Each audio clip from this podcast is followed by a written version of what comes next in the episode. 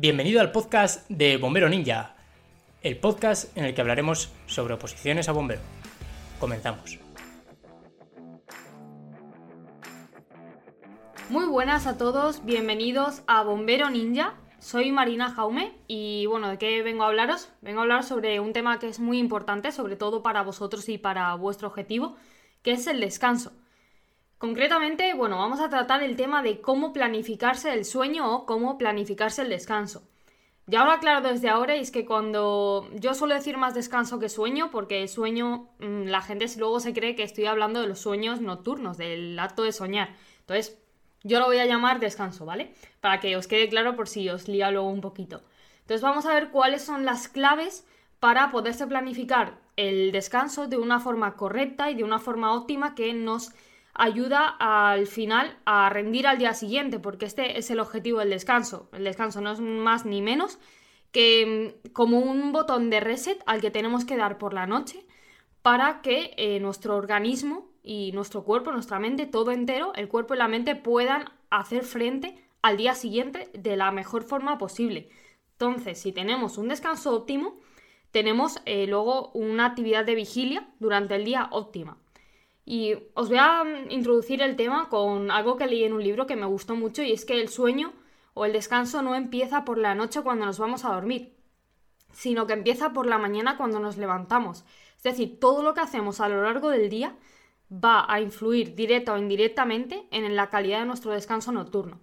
Con lo cual eh, me gustó mucho y creo que era interesante compartiroslo, la reflexión para que lo tuvierais un poquito en cuenta de que no solo lo que hagamos antes de dormir, sino que también tenemos que tener en cuenta qué hacemos durante el día.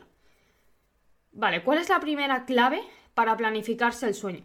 Para mí, la clave es el horario. Es decir, tener un horario regular va a superar cualquier método eh, raro que veáis por ahí, porque he leído el método de los 90 minutos de oro, eh, los 8 pasos para dormir mejor. Bueno, he leído un montón de cosas al final no os metáis en rollos raros, ¿vale? Simplemente quedaros con las claves para mejorar el descanso. Y la más importante para mí, y no solo para mí, sino también de lo que he leído, es el horario regular. ¿Por qué? Porque al final en nuestro descanso mm, eh, viene mediado por eh, unos ritmos, es decir, son, no hace falta que os explique qué tipo de ritmos son, simplemente con la palabra ritmo ya os da que pensar de que es algo que va a fluctuar de forma constante arriba y abajo, ¿no? Por decirlo de alguna forma. Con lo cual, si es algo rítmico, necesitamos ser lo más regulares posibles y ajustarnos lo máximo posible a ese ritmo. Por e, esta es la importancia de tener un horario. Y no solo un horario de irnos a dormir, sino un horario de levantarnos, un horario de comidas, un horario de ejercicio. Cuanto más regulares y rutinarios seamos, mejor. Sé que suena aburrido, y lo siento, pero bueno, si queréis optimizar el descanso, es lo que hay. Entonces, ¿cómo tenemos que plantear esto de los horarios? Yo os voy a hablar sobre los horarios de descanso, evidentemente, como ya he dicho, también los horarios de comidas, los horarios de, descanso durante el día, los horarios de ejercicio, de trabajo, todo eso es importante. Pero respecto a los horarios de descanso, tenemos que entender que dormimos en ciclos, ¿vale? Entonces, eh, los ciclos son más o menos de 90 minutos, va a variar entre personas, entre noches, etc. Ya sabéis, esto al final es como el que te dice el volumen de entrenamiento para un grupo muscular. Pues luego va a variar, es un, digamos que es un estándar tenemos entre 5 y 6 ciclos diarios, que es lo que deberíamos dormir. ¿Qué pasa? Que pues que normalmente eh, siempre vamos a tener a lo largo de la semana algo que nos va a impedir dormir esos 5 o 6 ciclos. ¿Cuántos son 5 o 6 ciclos? 5 ciclos son 7 horas y media y 6 ciclos son 9 horas. Generalmente en gente con, que entrena suele eh, tirarse más hacia 6 ciclos, 9 horas, incluso aumentar un poquito más. ¿Qué pasa? Que en el ritmo de vida que lleváis vosotros, pues muchas veces no va a ser posible. Y quizás tengáis que dormir cuatro ciclos que serían eh, solo seis horas. Y bueno, esto se puede aceptar puntualmente, pero tenemos que intentar que a lo largo de toda la semana estemos eh, haciendo la mayoría 5 o 6 ciclos. Y luego dejamos pues em, como el que se ajusta mm, el día que se va a comer la pizza porque em, yo qué sé, porque ha entrenado más, porque tiene un ejercicio físico durante el día más demandante y dice, oye, pues aprovecho para meterla aquí porque me apetece. Pues ya está, pues sería lo mismo. Pues yo sé que voy a tener el martes mucho trabajo, voy a acabar muy tarde, tengo los entrenamientos, trabajo, estudiar, etcétera, y sé que no me va a dar tiempo de hacer seis ciclos. Pues mira, ese día el martes, de martes a miércoles, vas a dormir cuatro ciclos y no pasa nada. pero tenemos que tener en cuenta que la mayoría debe ser entre 5 y 6 ciclos, ¿vale? Entre 7 horas y media y 9 horas. Vale, y una vez que tenemos los ciclos, podéis pensar, vale, Marina, ¿y ahora qué hago con esto? Pues eh, lo más importante es establecer la hora a la que tenemos que levantarnos, de forma normal. Si generalmente nos, nos tenemos que despertar para ir a trabajar, para estudiar o lo que sea, entre las 7 y media y las 8 y media, pues normalmente se elige la hora más temprana. Pues por ejemplo, me tengo que levantar a las 7, de forma general. Pues te eliges esa hora, las 7, y luego lo que se hace es echar el tiempo atrás para calcular la hora a la que nos tenemos que dormir según los ciclos. Me explico. La hora de levantarse va a ser la fija, digamos, y la hora a la que nos vamos a dormir va a ser la móvil, según cómo vayamos de tiempo. Entonces, si por ejemplo nos tenemos que despertar a las 7 eh, y dormimos 6 ciclos, nos vamos a ir a dormir a las 10 y estaremos durmiendo 9 horas. Entonces, esto es lo que tenemos que hacer. Yo me tengo que levantar a las 7, pues calculo para atrás cuántos eh, ciclos voy a poder dormir. Eh, esto evidentemente no lo hagas a las 12 de la noche porque es que ya no te seguramente no te dé tiempo a más que a lo mejor 5 ciclos. Entonces esto hay que hacerlo eh, una planificación, como bien dice el, nombre de lo que estamos tratando, planificarse el descanso. tiene que ser una planificación previa. Igual que te planificas en entrenamiento, el sueño también se planifica.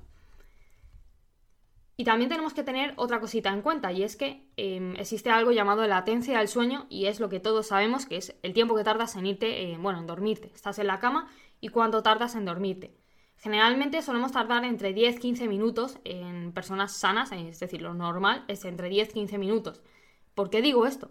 Porque si te estás poniendo la alarma para 9 horas, ten en cuenta dejar 10-15 minutos más para dormirte, porque si no, no estarás haciendo los ciclos que tocan, ¿vale? Aunque sea un poco regular, eh, irregular, perdón, em, tenemos que tener en cuenta el tiempo que tardamos en dormirnos y esto, bueno, cada persona lo debe saber, pero para que os hagáis una idea, 10-15 minutos sería lo normal y saludable. ¿Y cuál es el objetivo al final de planificarse el descanso, aparte de todo el tema de los horarios que os acabo de comentar? pues el objetivo es disminuir esta latencia de sueño, es decir, si nos estamos, si tardamos mucho en dormirte, eh, por ejemplo, te vas a la cama y tardas una hora en dormirte, pues eh, eso hay que mejorarlo. Y por otro lado, mejorar la calidad del sueño, es decir, necesitamos, mediante los consejos que os voy a dar a continuación, mejorar tanto la latencia como la calidad del sueño. ¿Cómo podemos hacerlo? Bueno, pues ya, ya os he dicho que al final, eh, cuanto más regulares seamos, mejor, por muy aburrido que sea. Entonces, eh, tenemos que tener en cuenta que para el cerebro algo muy relajante es la monotonía. Entonces, las rutinas, eh, la monotonía, todo lo que nos aburre, básicamente es que nos está aburriendo también al cerebro, por así decirlo. Y eso nos va a inducir el sueño, porque no va a generar una activación sobre nuestro cerebro. Entonces, yo siempre divido la planificación del descanso en dos partes, que es la rutina precama, también lo podéis eh, escuchar como presueño, lo suelo llamar yo precama, y la rutina poscama. Sencillo, la rutina precama es antes de irnos a dormir y la poscama cuando nos levantamos. ¿Qué tenemos que hacer en la rutina precama? Vale, pues lo primero que tenemos que tener claro es que eh, no, somos, no tenemos un interruptor. Es decir, no puedes apretar un interruptor, decir, vale, me voy a dormir y me duermo. Eso no funciona así. Si hay que hacerlo, si lo queremos hacer bien y lo queremos optimizar, hay que tomarse un tiempo, como el tiempo que se prepara la gente para cocinar, porque luego va a comer, que a lo mejor se tiene una hora en la cocina y luego come a lo mejor en, pues yo que sé, en 10 minutos, pues lo mismo para dormir. Una hora antes de dormir te preparas para dormir y luego te duermes en 10 minutos. Pues es lo mismo.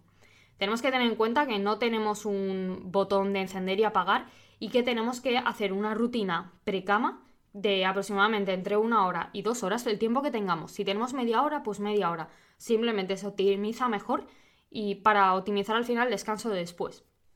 ¿Cuál es la función de la rutina precama? Pues es, eh, está enfocada a la relajación. Lo que queremos es relajar nuestro cuerpo y nuestra cabeza, nuestro cerebro, para eh, dormirnos eh, de una forma más sencilla. Entonces, ¿cómo podemos hacerlo? Pues al final la rutina precama es un conjunto de hábitos del sueño y mm, lo podréis encontrar por internet si queréis indagar un poquito más como higiene del sueño. Y bueno, yo os voy a decir una estructura estándar con algunos truquitos que leí hace poco y que me gustaron bastante y creo que os pueden servir porque son bastante clave, digamos, no es eh, ponte a meditar, no son cosas así, sino cosas más técnicas que creo que os pueden gustar, pero al final em, tenéis que hacerla como vosotros prefiráis, simplemente una rutina precama enfocada a la relajación. Si a ti te relaja ver una serie, por mucho que te hayan dicho que la luz azul no es buena, mírate esa serie antes de dormir. Porque quizás es que esa serie, tumbado en el sofá, te induce relajación y te, te induce el sueño. Entonces, pues no hay ningún problema. Bajas el brillo y te ves tu serie. Con lo cual, ¿qué, ¿cómo plantearía yo una rutina precama? Pues una de las claves de lo, se llama interruptor de, del descanso es eh, la temperatura. ¿Y qué pasa? Pues que tenemos que reducir la, la diferencia entre la, temperatura cutánea y la interna. ¿Cómo podemos hacer esto? Pues un baño caliente. Lo he hecho bastantes veces, eh, si alguien me conoce, pero el típico baño caliente tenemos que hacerlo antes de dormir. ¿Cuánto tiempo antes? Pues generalmente se dice que hay que terminar de darse el baño 90 minutos antes de ir a dormir. Por ejemplo, si nos vamos a ir a dormir a las 10, eh, perdón, a las 12, pues a las 10 nos damos el baño caliente de 15 minutos aproximadamente, a las 10 y media terminamos ya todo, nos hemos dado el baño, nos hemos secado, nos hemos vestido, etc. Y en este momento la temperatura cutánea habrá aumentado. Habrá aumentado. Y entonces, eh, ¿qué pasa? Que cuando salgas del baño caliente o de la ducha caliente vas a empezar a disipar calor. ¿Eso qué hace? Pues que eh, sobre las 12, que es el tiempo más o menos que se ha calculado desde las 10 y media hasta las 12 que vas a tardar en disipar ese calor, lo que habrás hecho es llegar a tu temperatura inicial antes del baño y desprender aún más calor. Con lo cual va a reducirse la temperatura entre la interna y la cutánea, y eso es lo que te va a inducir el sueño. Con lo cual, simplificando esto, darnos un baño caliente va a hacer que disminuya nuestra temperatura corporal y nos va a facilitar la inducción del sueño. Si no podemos darnos un baño caliente, algo muy, muy chulo que leí por ahí es que, eh, bueno, por ahí no en un libro de ciencia, ¿vale? Pero me entendéis, es un baño de pies o un masaje, porque por las manos, los pies y la cara es por donde disipamos más calor. Entonces, si nos damos un baño caliente en los pies o un masaje, lo que va a hacer es activar más la circulación y vamos a disipar más calor. Otro truco también, si ya tenemos aún menos menos tiempo, es eh, ponerte los calcetines para calentar los pies quitártelos para disipar el calor y así estamos reduciendo la temperatura interna para dormir. Esto es súper sencillo, lo podemos hacer todos salirnos a dormir. Y luego, um, otro truco también que está bastante interesante es que, por ejemplo, tienden a preguntarme mucho sobre qué hacemos con la cama. Y algo que leí hace poco y que me resultó bastante clave es que mm, antes que taparnos, por ejemplo, en invierno con muchas capas, que eso al final lo que va a hacer es que transpiremos peor y va a dificultar nuestra transpiración, nuestra disipación de calor y con lo cual va, a empeorar la calidad del descanso, lo que es, es, mejor es regular la temperatura ambiente de la habitación, es decir, que no sea tan fría para la necesidad de tenernos que tapar hasta arriba porque va a empeorar esto, la disipación de calor y con lo cual la calidad del descanso posterior. Y bueno, un poquito eh, la rutina precama es esto, es tratar de reducir eh, nuestra temperatura interna Luego también relajarnos, eh, por ejemplo, algo que a mí me gusta bastante es leer un libro antes de dormir, con lo cual, ¿qué podríamos hacer con lo que estamos comentando? Pues te das el baño y si tienes una bañera mientras puedes estar leyendo, te pones música relajante y seguramente cuando salgas del baño eh, vas a estar completamente sopa para irte a dormir. Entonces, em, ¿qué más cositas podemos hacer? Podemos eh, evitar la luz azul, evidentemente, pero lo que he comentado, esto es al final hay que individualizarlo. Si eres una persona que a ti ya has relacionado tu cerebro eh, a dormir con ver la serie, no la quites, porque quizás te estás haciendo más daño eh, que, beneficio. Con lo cual, mantén esa serie, pero puedes alejarte la pantalla, por ejemplo, de la cara, puedes reducir el brillo, puedes poner el filtro de luz azul, que muchos dispositivos electrónicos actualmente ya lo tienen. Con lo cual hay muchas opciones y por mucho que te digan, no te lo quites.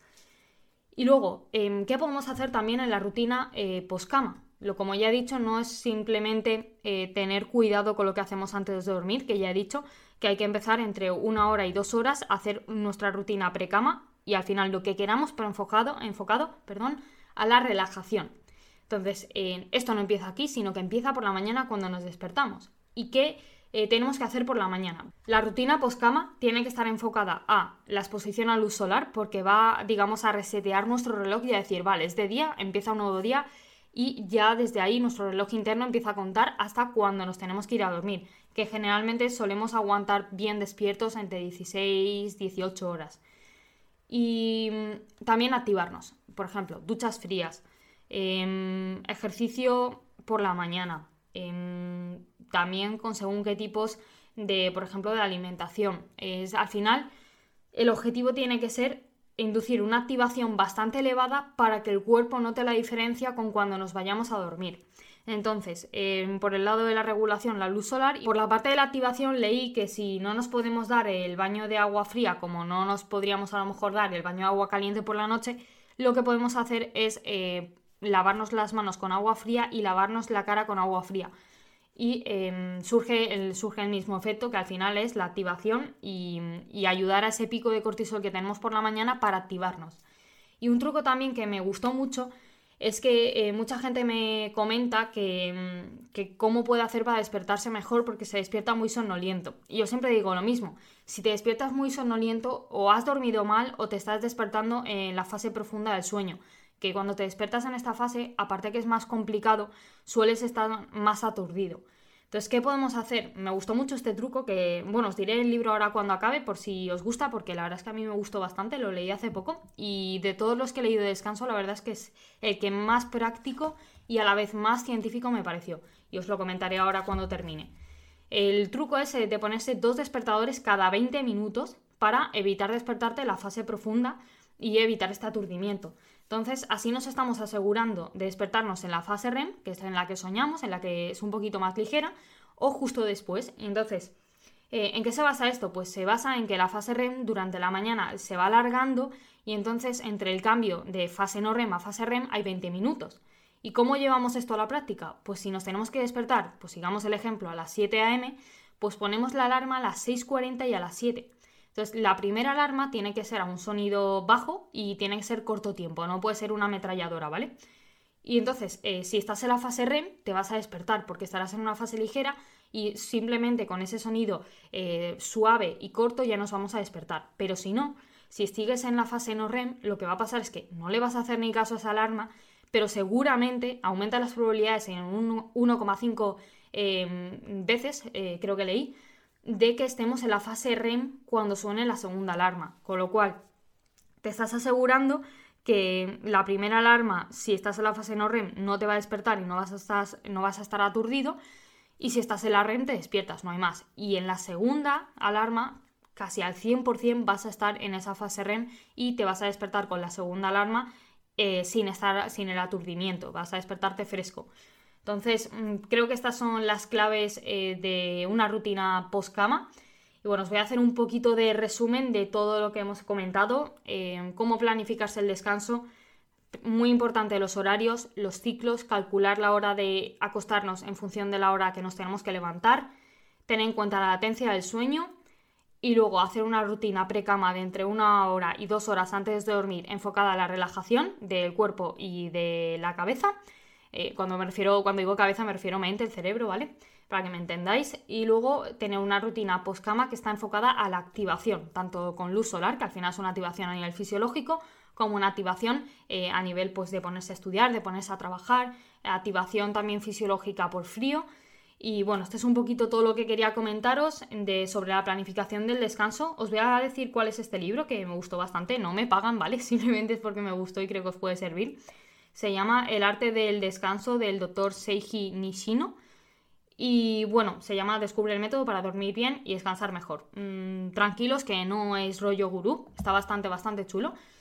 Y nada, sin más, aquí lo dejo. Cualquier duda que tengáis podéis eh, preguntarme por Bombero Ninja y me pasarán la pregunta.